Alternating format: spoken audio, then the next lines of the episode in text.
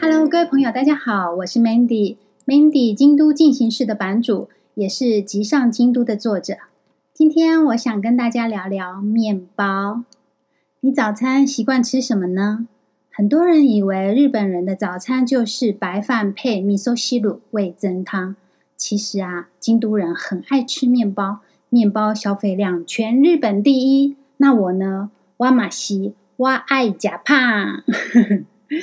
最近啊，台湾吹起了一股怀旧面包风，那个十周年版的九宫格小面包啊，人家有一个正式名称叫做古席面包礼盒哦。哇，看得我心好痒啊！嗯，仔细看一下，里面有草莓夹心、肉松面包、葱面包、库利姆、克里姆面包。哦，立马回到小时候的感觉。那些好像是小学的福利社都有卖的口味嘛。那今天呢，我们就来聊聊面包的台语“胖”，其实呢是来自日语，你知道吗？而且更正确的说，是来自葡萄牙语。这怎么回事呢？在听我说故事之前啊，先让我们把时间倒回到我的小学时代。我是六年级生啊，然后呢，地点是高雄。嗯，可能因为地利之便，小学时代我最喜欢吃学校附近的纯发刚出炉的奶酥面包、菠萝面包，还有长阿胖。长阿胖就是葱花面包。嘿，我在日本啊，好久没有说台语了，就让我说一下哦。但是啊，从小到大，我从来没有想过为什么面包的台语发音是胖。一直到我长大，长好大，是到中年了，好吗？移居京都以后，才恍然大悟。なるほど，原来啊，面包的台语发音是从日语“胖”而来的呢。但是其实“胖”也是日本的外来语，诶，这要从十六世纪抵达日本的葡萄牙人开始说起。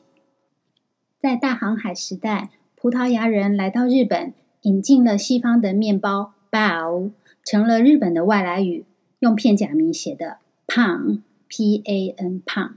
接着呢，到了十九世纪末，也就是一八九五年马关条约。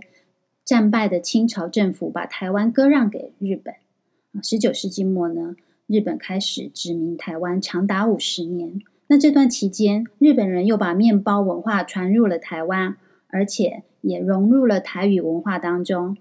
像日本的吐司面包啊，呃，是 shoku pan，哦，shoku 就是食物的食。那台语的发音是 shopan，shopan。我小时候常常听我阿妈这样子说。那很多人以为是俗胖，俗就是秀，秀就是便宜，便宜的面包。对，因为那个吐司面包买一条可以吃很久嘛。但是其实啊，这个就是从日文汉字“食”食物的“食”，跟葡萄牙语 “pao” 的日文外来语“胖”结合而来的。所以说，追本溯源，面包的台语发音其实是来自遥远的欧洲啊。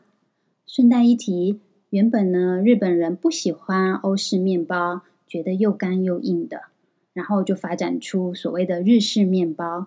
最经典的就属于昂胖红豆面包啦。那台湾的国民面包，表皮金黄酥脆，内里蓬松柔软的菠萝面包，在日本啊是称为梅隆帕哈密瓜面包。命名由来是因为他们觉得面包上面。啊，菠萝面包的这个纹路很像哈密瓜的表皮，嗯，那菠萝面包就是像凤梨的表皮，啊，好，都像啦。那我在京都吃了几年下来，嗯，其实不止京都啦，包括东京啊、大阪、神户等等各家知名面包店，我个人觉得哦，虽然台版的菠萝面包和日版的哈密瓜面包。反正都是指同一种面包啦，哈，只是呃名称不一样而已。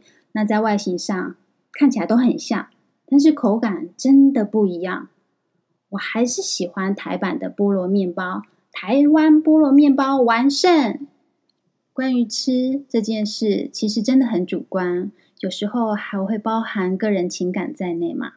我喜欢的，说不定你也喜欢。说不定你不喜欢。